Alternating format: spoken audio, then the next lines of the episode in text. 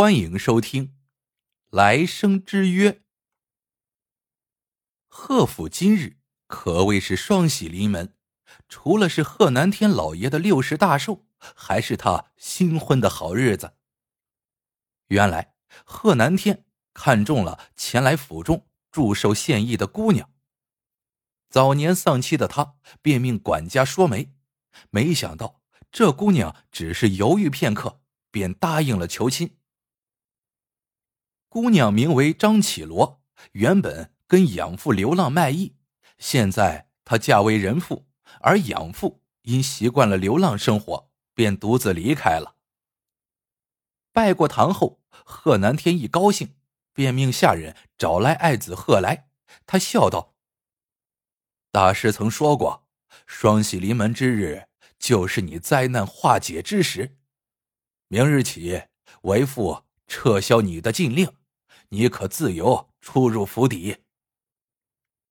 原来前段日子，贺南天给儿子算了命，说贺来今年不宜成家，甚至不宜出行见生人，否则将会有血光之灾。除非家里哪天能够双喜临门了，才能够化解灾难。贺来本要与父亲商量婚姻大事，却被父亲锁在房中。直到今日才出来。贺来本知今日是父亲大寿之日，却未知另有喜事，不由疑惑道：“父亲，为何是双喜临门呢？”贺南天面露喜色，把成婚的事情告诉了儿子。贺来一听继母是张启罗，顿时就呆住了。贺来和张启罗半年前就认识了。两人可谓是一见钟情。贺来本要向父亲说的迎娶之人，正是张启罗。贺南天花甲之年得到了娇妻之后，自是十分疼爱。他倒是幸福了，可苦了儿子贺来，终日买醉消愁。可没过多久，贺南天却忽然病倒了。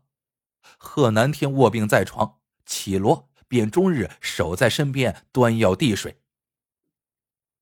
这天晚上，下人们都睡了。绮罗走出房门，把贺南天喝剩下的药渣倒掉，却见花丛里突然窜出一个人影，将他一把抱住。绮罗本想呼喊，却被那人一下捂住了嘴。只听对方喘息着说：“是我，贺来。”贺来的嘴里喷出一股酒味看样子他又醉得厉害。绮罗没再挣扎，他痛苦的闭上了眼睛。往日从相遇到相爱的种种情景，全都浮现在眼前。自从贺来信誓旦旦的说回家请示了父命，就来娶她后，他日日苦等着她，却很久不见其身影。所以，他借祝寿献艺为名来到了贺府，本想找贺来问个清楚，可自始至终，贺来都没有出现。而这时，贺南天却向他求婚了。张启罗心一横，便答应了这桩婚事，也算是对贺来的一种报复吧。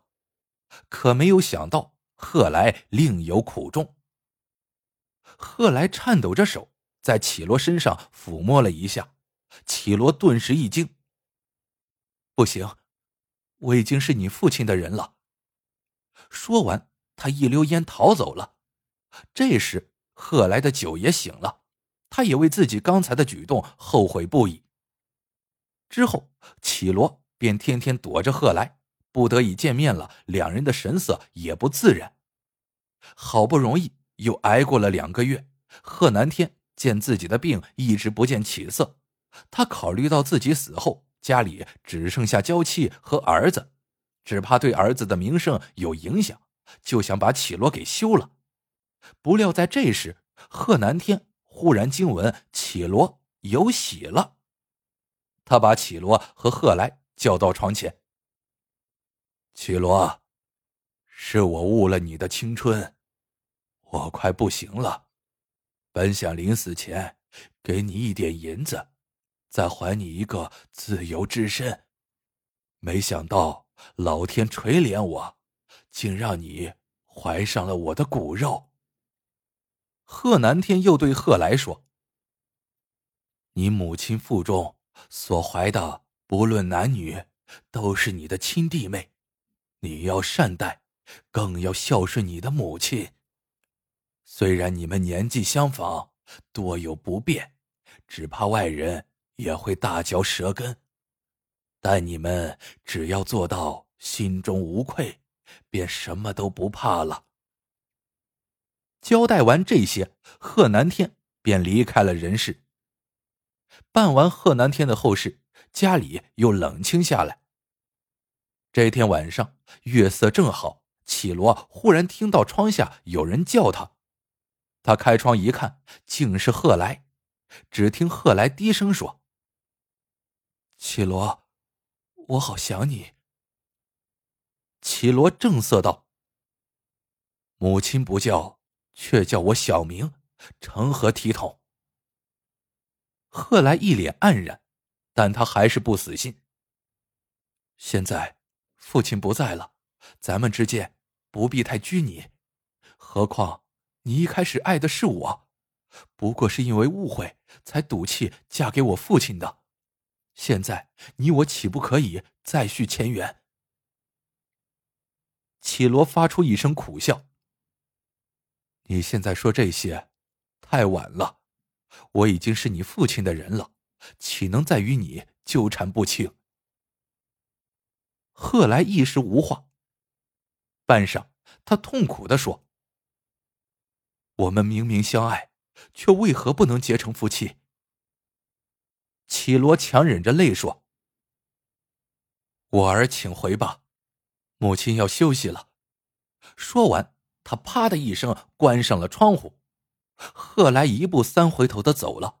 从此，他真的恪守人子之道，每日在绮罗的厅外给他请安，再没提过感情的事情。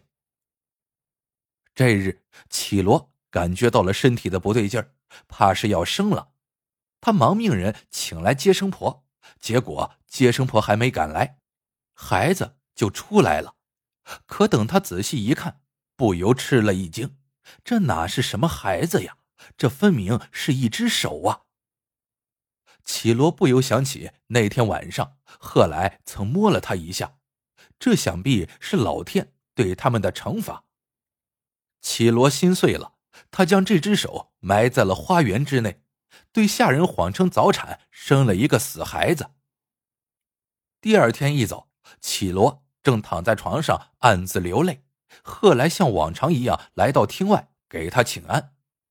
不过这一次贺来站的久了一点，半晌他才吞吞吐吐的说：“母亲，今日好奇怪，花园里突然多了一种奇怪的花，花蕊里好像有字。”绮罗一听，缓缓走了出来，在贺来的指引下，他们来到了绮罗昨日埋手的地方。他看到那里真的新长出了一种奇怪的花，花朵的形状竟像一只手。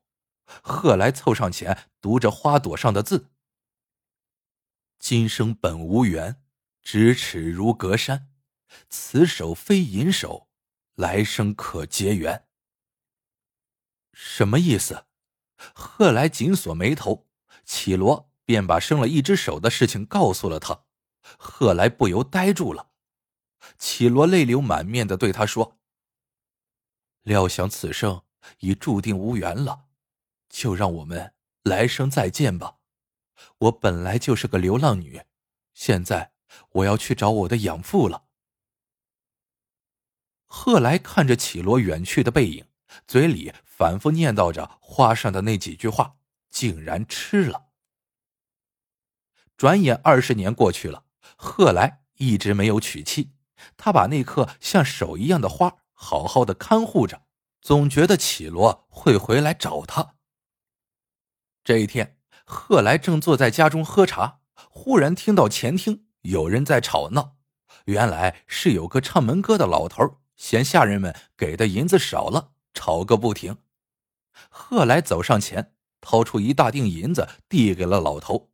老头并不接，倒是在他身后的一个姑娘上前接过了银子。贺来一看这姑娘，不由愣住了。这不是绮罗吗？